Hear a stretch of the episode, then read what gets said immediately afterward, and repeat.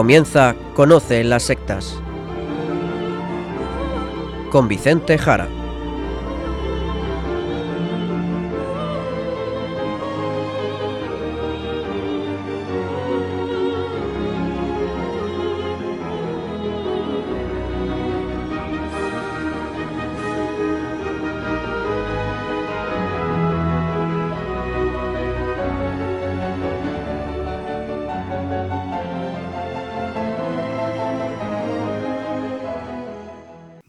Buenas tardes, queridos amigos de Radio María.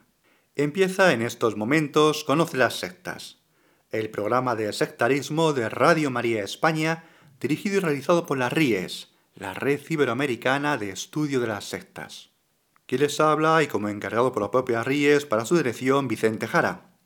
Y ya pasamos también a saludar a Izaskun Tapia Maiza. Izaskun, ¿qué tal? ¿Cómo estamos? Muy buenas tardes a todos, pues estoy muy bien, gracias a Dios. Pues nos alegra muchísimo. Pues tú misma, Izaskun, nos vamos directamente al sumario del programa de hoy.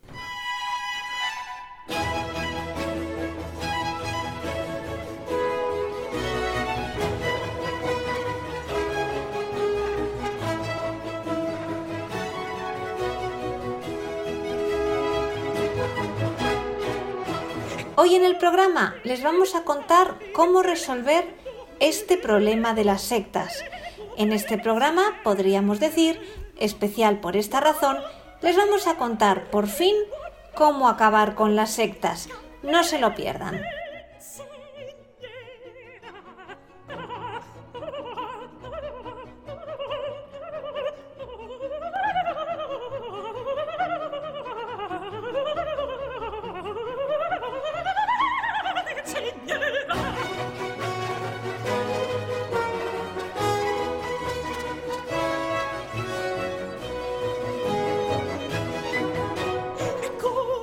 Vicente, ¿de verdad vas a contar cómo se puede acabar con las sectas? ¿Esto es una broma o qué? Aparte, ¿por qué no has hecho antes este programa, hace varios años? Y así ya quedaba esto resuelto, ¿no? A ver, cuéntanos. Pues tienes toda la razón, Izaskun. Pues ya podría haberlo dicho antes. Bien, pues decirles desde el principio del programa que no es posible acabar con las sectas, no es posible, ¿de acuerdo? No es posible acabar con las escisiones, particiones, rupturas dentro de los grupos humanos, sobre todo cuando estos grupos humanos los consideramos desde el punto de vista de las ideas, las creencias, como ocurre con los aspectos religiosos o con los aspectos trascendentes o incluso aspectos humanistas, tal y como podemos ver ocurre con los grupos sectarios. Pero habiendo dicho esto, también hay más. A ver, dinos.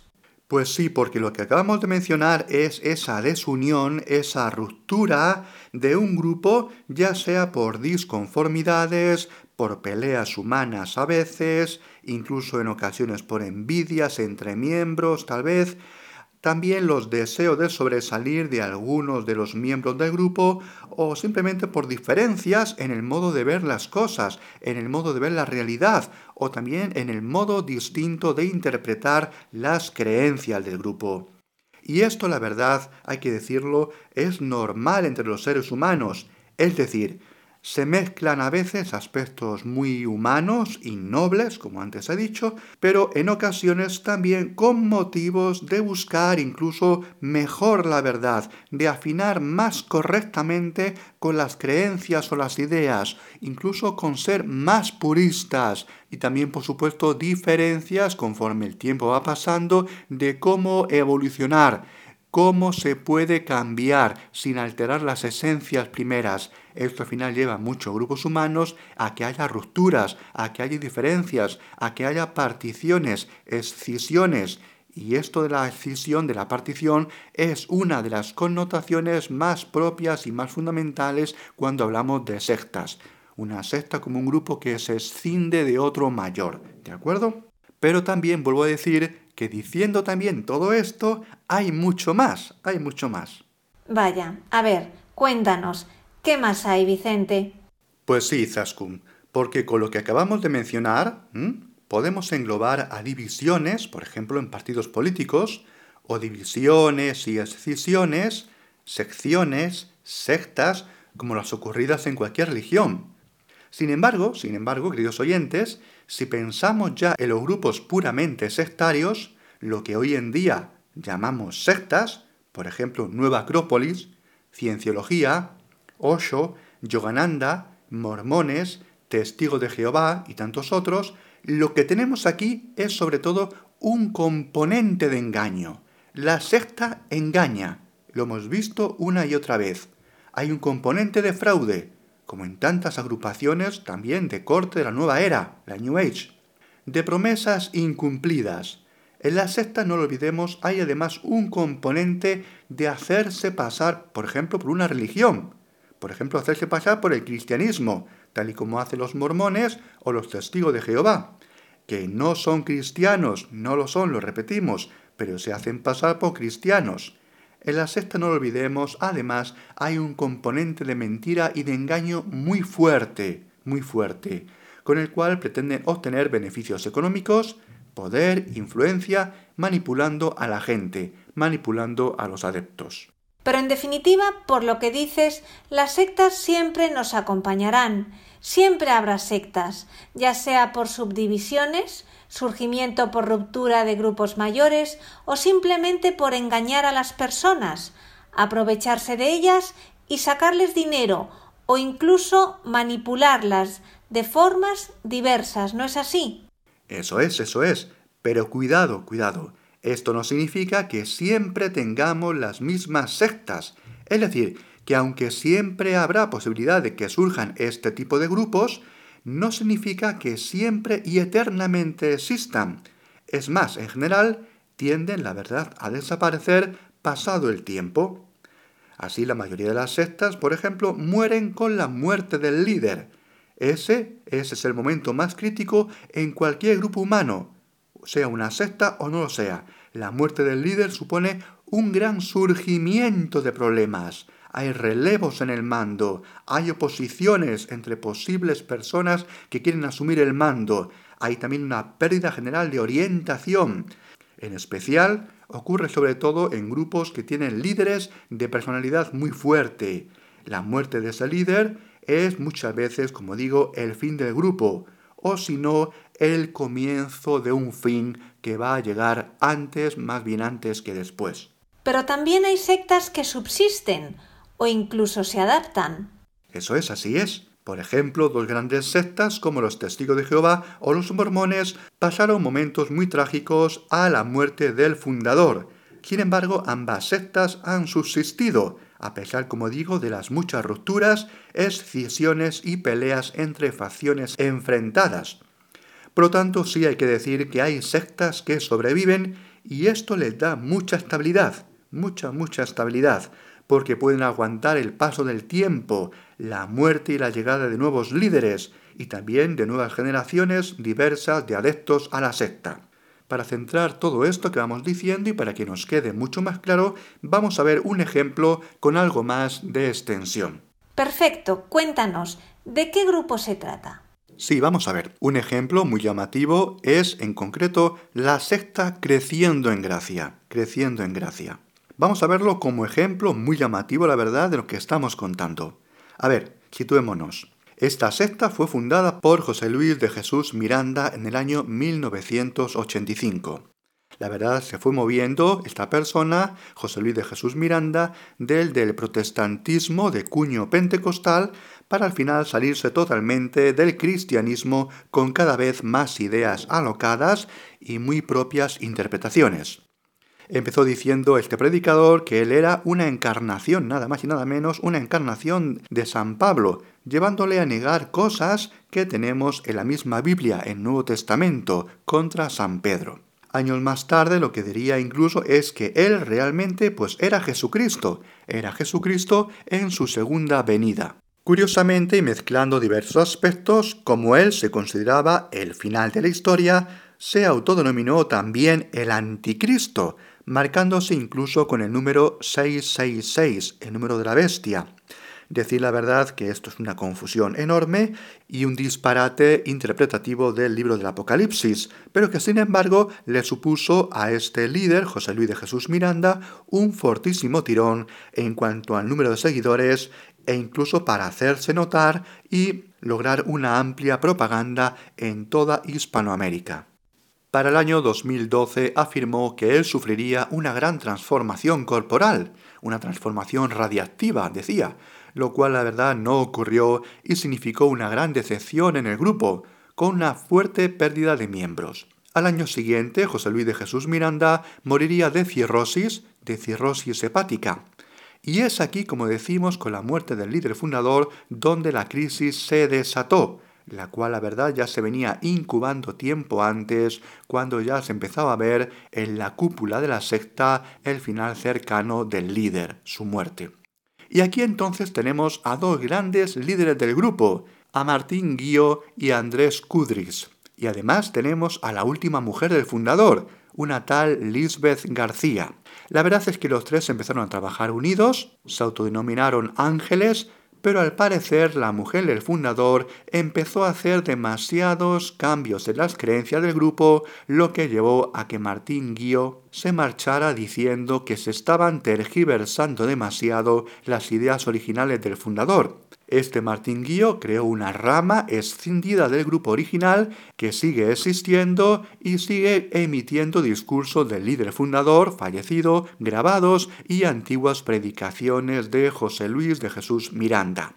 Por lo tanto, con la marcha de Martín Guío ya solamente quedan Andrés Cudris y la última mujer. Bien, ¿qué ocurrió entonces? Pues aquí ocurre que la mujer, la última mujer, expulsó a Andrés del grupo, el cual tenía muchísimo tirón a la hora de predicar y extender la doctrina del grupo. Como vemos, tenemos rivalidades y envidias. La razón, dijo la mujer del líder, la última mujer, dijo fueron diferencias doctrinales y administrativas. Esta facción, esta facción de Andrés Kudris, expulsado ahora, esta facción intentó mantenerse, pero la verdad es que no lo logró porque el mismo Andrés Kudris pronto moriría. Y esa facción, por lo tanto, se disolvió y desapareció. Ocurre entonces que ya tenemos solamente a Lisbeth García como lideresa que intenta llevar al grupo original por donde ella quiere. No obstante, estas maniobras no gustaron a muchos seguidores y esto llevó a que surgieran otras varias facciones del grupo original. Sin embargo, mucha gente permaneció en el grupo original fundado por Jesús Luis de Jesús Miranda. Y ahora en este grupo de seguidores, el grupo mayor, solamente había una persona liderándolo, Lisbeth García, la última mujer del fundador. Lo que hizo Lisbeth fue cambiar el nombre del grupo. Ya no se llamaría Creciendo en Gracia, ahora se llamaría Rey Salem y llegó a afirmar que Cristo era ella misma, que Cristo era una mujer y era ella. Como podemos ver, cambió todas las ideas originales del grupo. ¿Qué es lo que ha hecho? Lo que ha hecho esta mujer es cambiar y alterar muchas de las ideas originales de su marido y afirmar que realmente su marido no era quien decía ser, que decía ser Cristo, sino ella pero que él, él lo sabía, pero no le permitía a ella decirlo. Ella afirma que su marido era no obstante un profeta, que era inmortal, pero que no era verdaderamente Cristo, sino que Cristo era ella. Es más, atención, dice que debido a no permitir su marido a su mujer que difundiera la verdad, que Cristo era ella, pues él fue maldecido. Así que él perdió la inmortalidad y así él acabó por su pecado llevado a la muerte, llevado a la muerte. Es decir, de esta forma tan vertiginosa ha dado la vuelta totalmente a las afirmaciones más rotundas de su propio marido, del fundador del grupo. Así de esta forma ella consigue eliminar a todos los seguidores de su marido e incluso dejar a un lado las ramificaciones y excisiones del grupo original. Lo que ha hecho es hacerse con el grueso de los seguidores, cambiar las creencias y las ideas y realmente echar fuera a toda la posible competencia. Vaya historia, increíble. Un engaño sobre otro engaño. Aquí lo que tenemos es la mujer del fundador de la secta original, que la verdad pensamos que aprendió las artes del engaño del marido y al final ella hará lo mismo. Se quitará a los opositores y modificará tanto como le sea posible incluso las ideas primeras del grupo, las ideas del mismo fundador, hasta acabar con él. Pero sobre este asunto, las ideas, las creencias muchas veces absurdas y totalmente estrambóticas, vamos a seguir hablando dentro de unos instantes. Pues para reflexionar sobre las ideas que hemos tratado, vamos a escuchar un poco de música. Y en el programa de hoy vamos a tener temas de bandas sonoras de películas de atracos. Comenzamos con el tema principal de la famosa película española Atraco a las 3.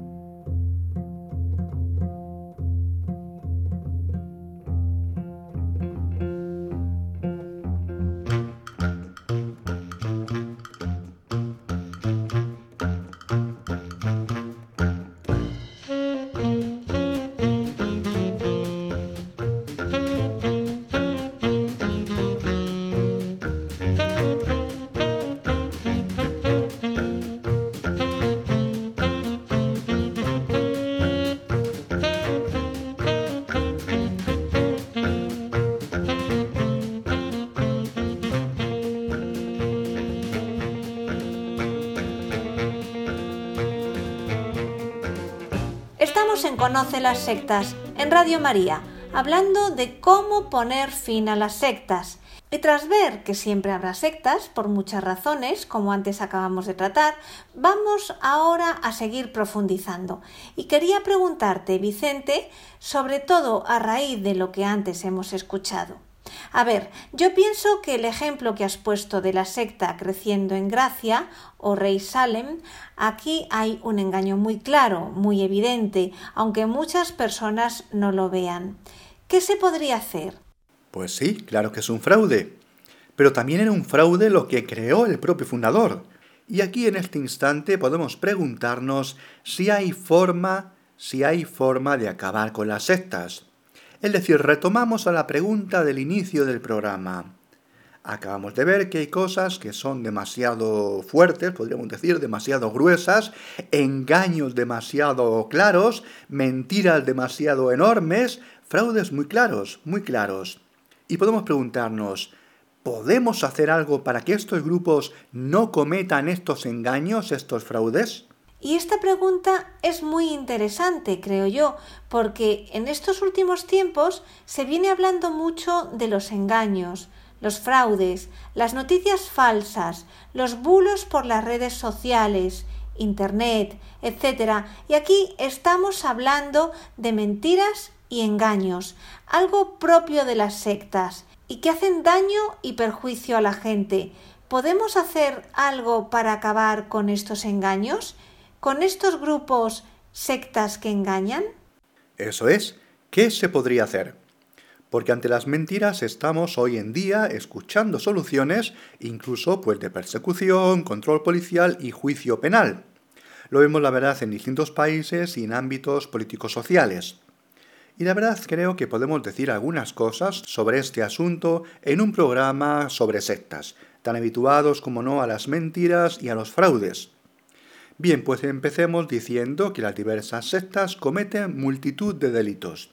Empecemos por aquí. Muchas de ellas delitos económicos o delitos contra los niños, los menores, o bien abusos sexuales o abusos de otro tipo contra las personas, manipulación, abuso mental, abuso coercitivo, etc. Las sectas presionan psicológicamente a sus adeptos, les someten a ciertas alimentaciones incluso que potencian el control de sus mentes, les someten a choques emocionales fuertes para romper su autoestima, para hacerles frágiles, para poder mejor dominarlos y manipularlos. Lo que quiero comentar hoy es que todo este amplio abanico de delitos, la verdad está regulado y planteado así, como delitos, punibles, con pena y condena. Y aquí, como no, sin duda, se puede utilizar la fuerza policial y judicial, el derecho y la ley, para que estos atropellos a la persona pues no se produzcan. Pero es que a pesar de lo dicho, además, en las sectas ocurren otra serie de cosas. Y es que en las sectas tenemos, encontramos multitud de ideas extrañas, absurdas, ocurrencias, cosas sin base científica, falsedades demostrables, es decir, mentiras, mentiras y más mentiras. Las sectas engañan, las sectas no cuentan la verdad, las sectas se hacen pasar por lo que no son. Es propio de las sectas la mentira. Efectivamente, si nos quedamos con las ideas, solamente con las ideas que tienen, que ofrecen, que difunden, ¿qué podría hacerse, aun cuando se pueda saber que son cosas falsas?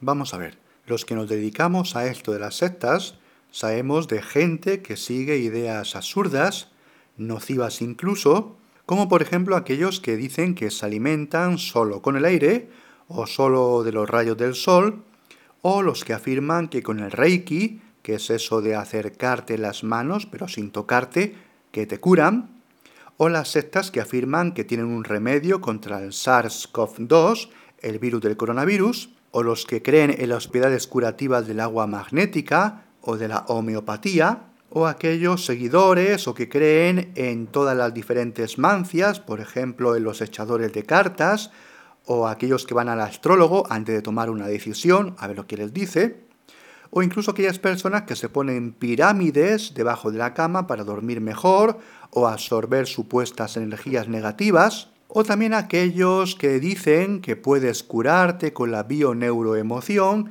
que es algo así como mandarte mensajes positivos a tus células, etcétera, etcétera. En fin, todas las locuras posibles que podamos imaginar.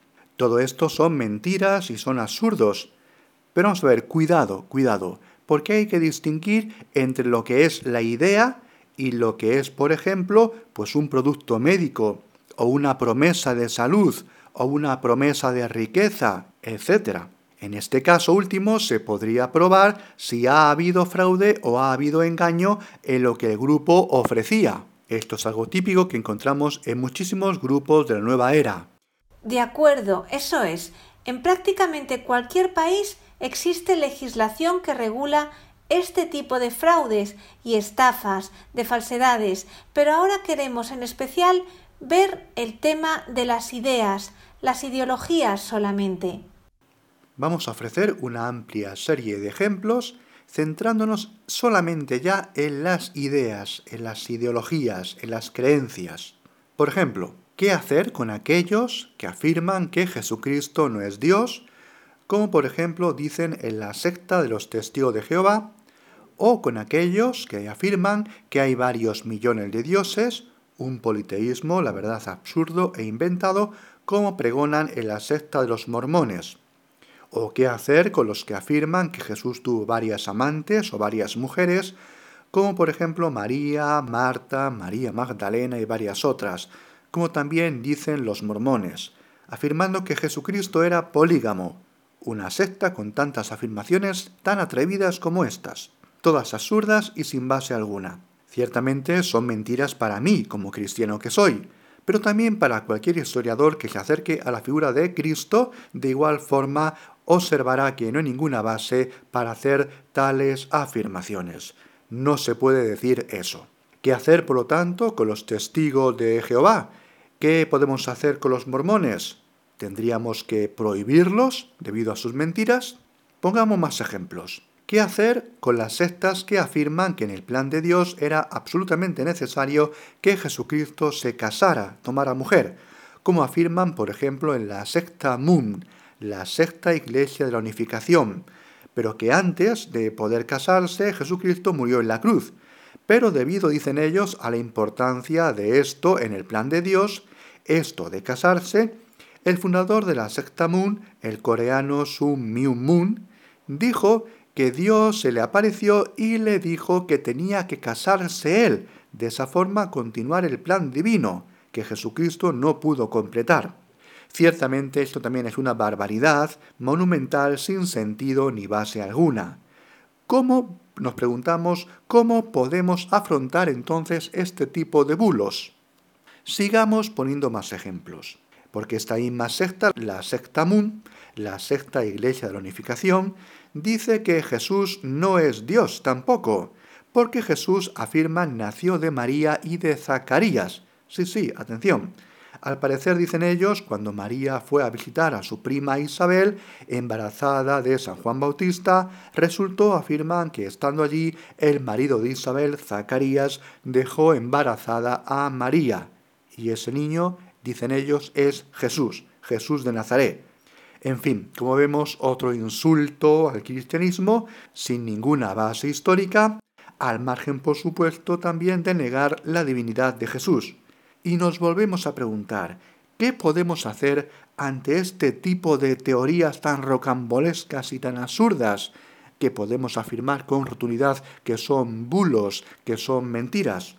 Pero abundemos y sigamos con más ejemplos. Así, el grupo de origen oriental Self-Realization Fellowship, también conocido como Yogananda, dice que Jesús era un yogi de tipo hindú y afirman cosas como que Jesús no pensaba que era Dios, que los cristianos primitivos creían, por supuesto, como no, en la reencarnación hinduista, o que Juan el Bautista en vidas anteriores fue un gurú de Jesús. Sigamos con otros grupos sectarios, por ejemplo la secta La Luz del Mundo, una secta que por supuesto al margen de los temas de manipulación sectaria, en sus ideologías niegan la persona del Espíritu Santo o aunque afirme la divinidad de Jesucristo, niegan no obstante la divinidad de Jesús, separando así a Jesús de Cristo. Aquí lo que tenemos es una barbaridad herética y también nos preguntamos, ¿Qué podemos hacer ante casos como este? Y así podríamos seguir con más y más y más ejemplos. Veamos este otro. Los grupos gnósticos de Samael Anweor que dicen que Jesús fue un discípulo de la llamada Logia Blanca, una entidad, dicen ellos, una entidad suprema y escondida, y este Jesús, por esfuerzo personal, logró divinizarse, convirtiéndose así en un gran jerarca de la venerable Logia Blanca, constituida por entidades supradivinas, y afirmando también en estos grupos gnósticos que en el bautismo del Jordán este Jesús asumió también al segundo logos. En fin, cosas de tipo gnóstico, herejías muy antiguas que vuelven y vuelven, pero de nuevo sin base para afirmarlas y que se pueden ir desmontando una tras otra, aunque es verdad que lleva mucho tiempo o siguiendo con otras diferentes sectas, por ejemplo, las ideas pornográficas de una agrupación sectaria como los niños de Dios, también llamada la familia, ideas totalmente repulsivas, como digo, pornográficas,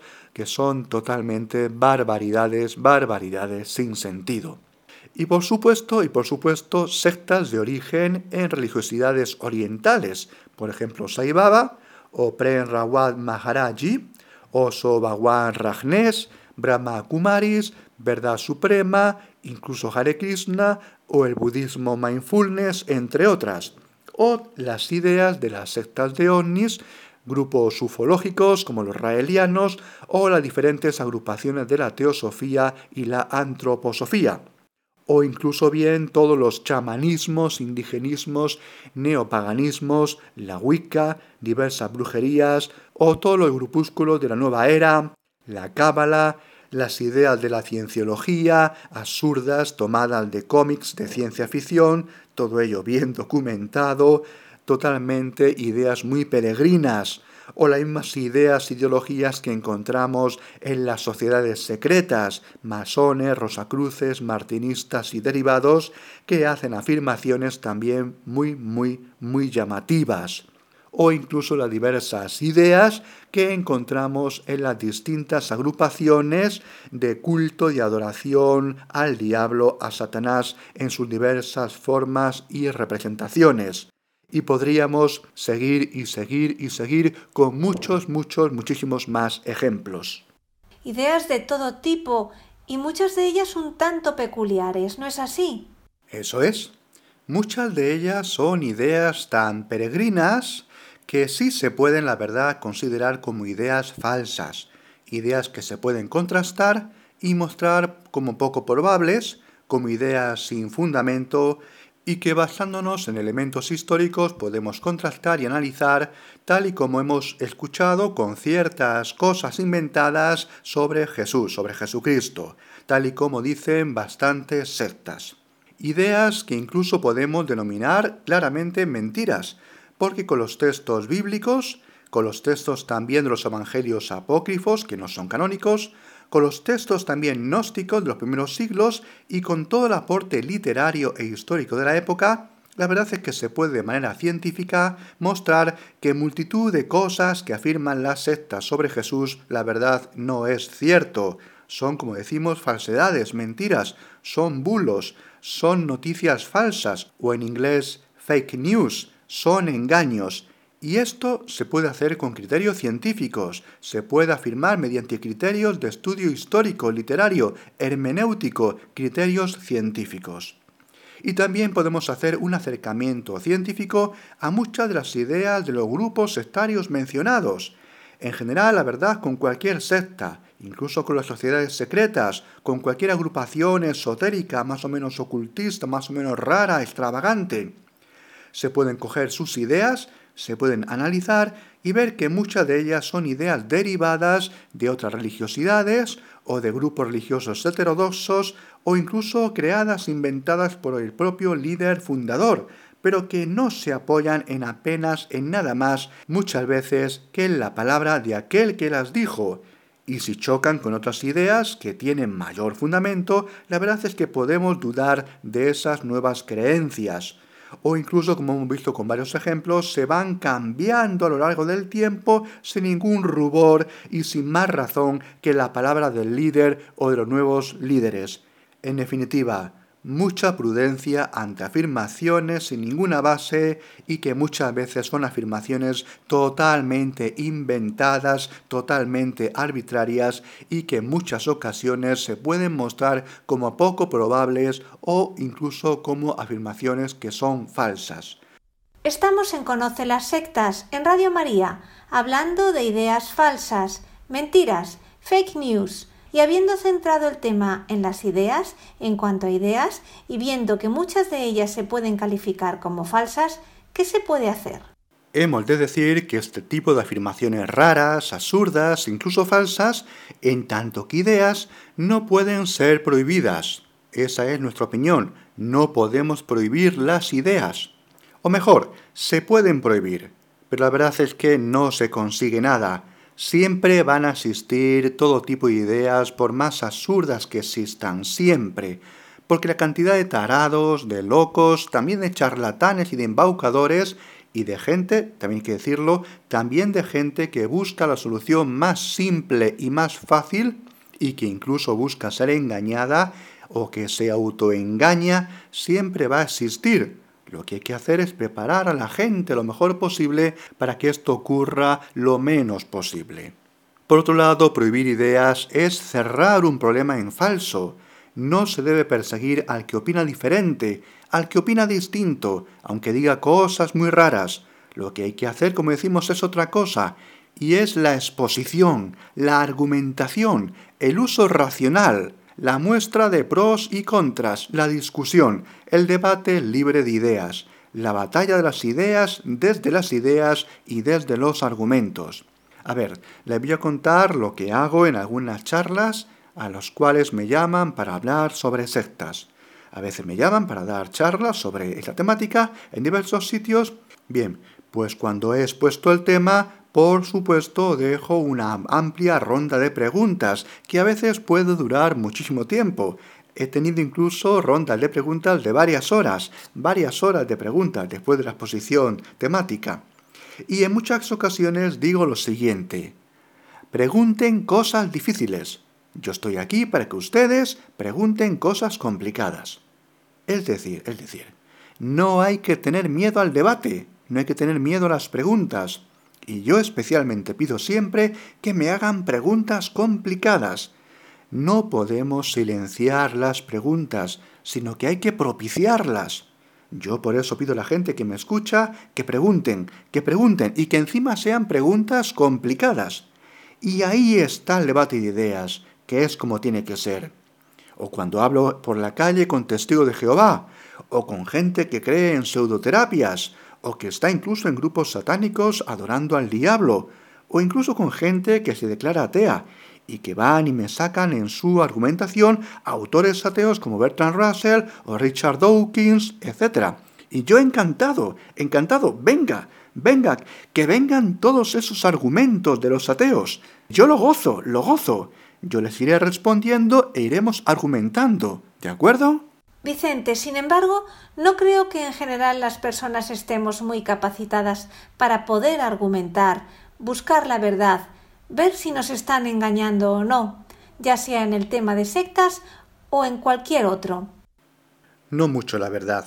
Por eso creo que del estudio de las sectas también podemos aprender un modo de educar que no tenga miedo a la diversidad de ideas, que no tenga miedo a argumentar, que no tenga miedo a contrastar las propias ideas y creencias con las de otros, y defenderlas y buscar la verdad sobre todo en la argumentación y la discusión. Creo que hay que formar y educar a la gente más en la crítica, en la pregunta inquisitiva, para conocer la verdad, para obtener pruebas. Hay que potenciar la curiosidad, la búsqueda de la verdad y, como digo, permitir que todo el mundo diga incluso lo que le parezca, pero no para que eso se quede ahí dicho sin más, amparándonos en una falsa tolerancia donde todo vale.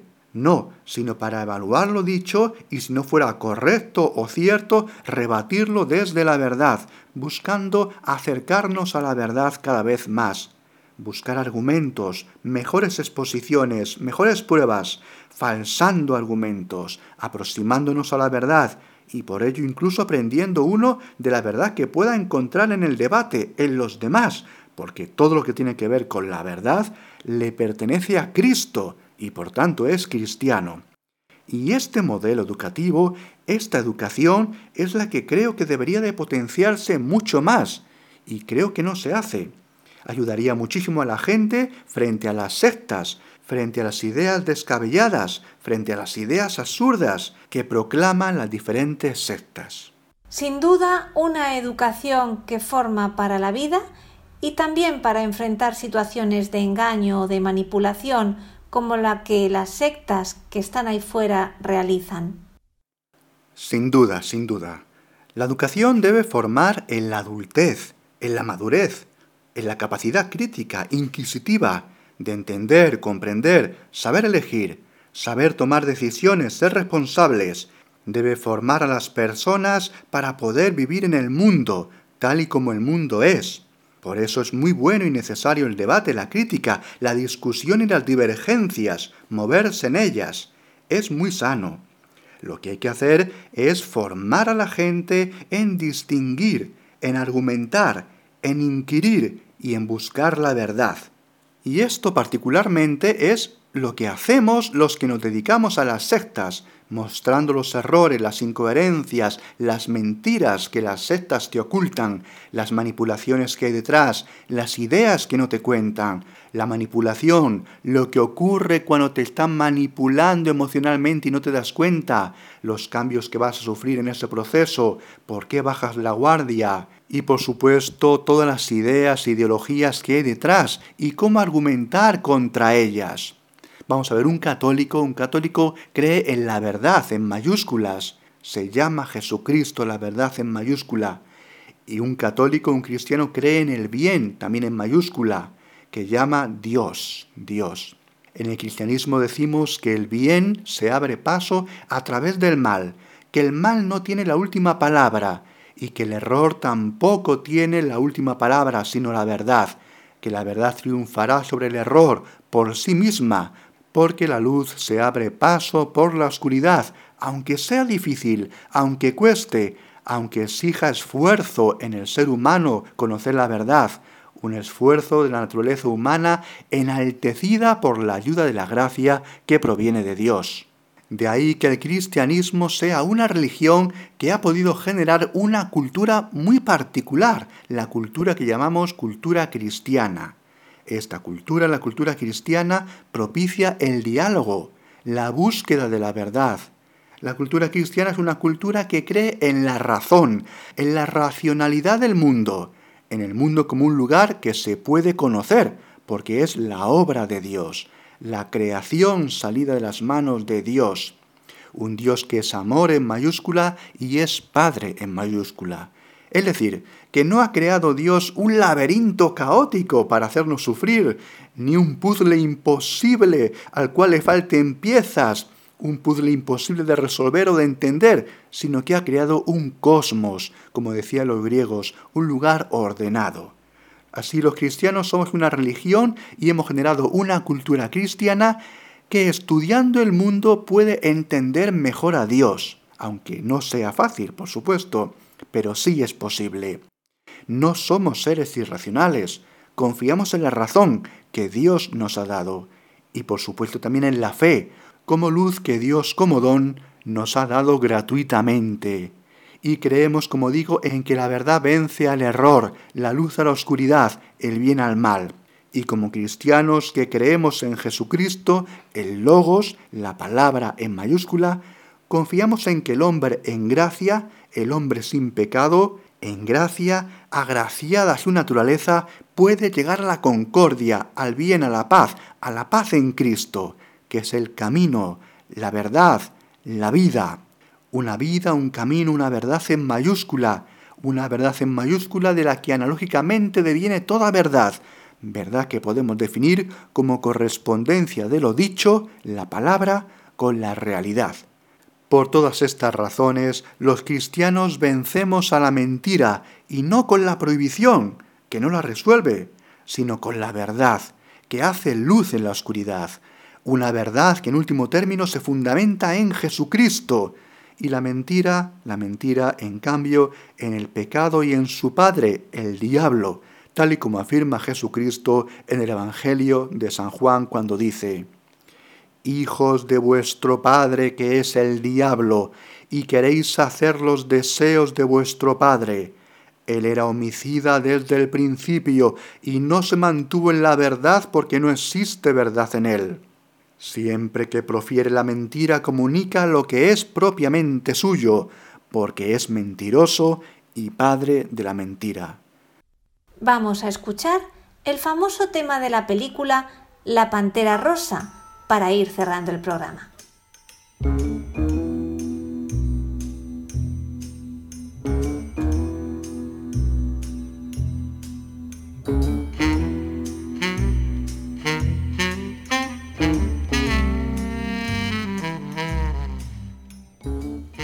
ya en el final, como siempre, les recuerdo nuestro correo electrónico y las tres páginas web. El correo electrónico es conoce las sectas La web de la RIES, la Red Iberoamericana de Estudio de las Sectas, es www.ries-medio-sectas.tk, donde podrán suscribirse al boletín semanal de manera gratuita.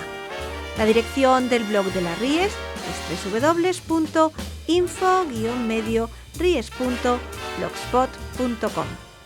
También pueden leernos dentro del portal de noticias religiosas de Infocatólica, cuya web es www.infocatólica.com. Y si alguno de ustedes, queridos radioyentes, desea alguno de los programas de Conocer las Sectas, para ustedes mismos, para un familiar, para un amigo, como un regalo, ante una necesidad de un tema aquí tratado, por la razón que sea, pueden llamar al teléfono 91 822 80 10. Lo repito, 91 822 80 10. Muchas gracias y buenas noches de parte de todo el equipo. Hasta dentro de dos semanas, si Dios quiere.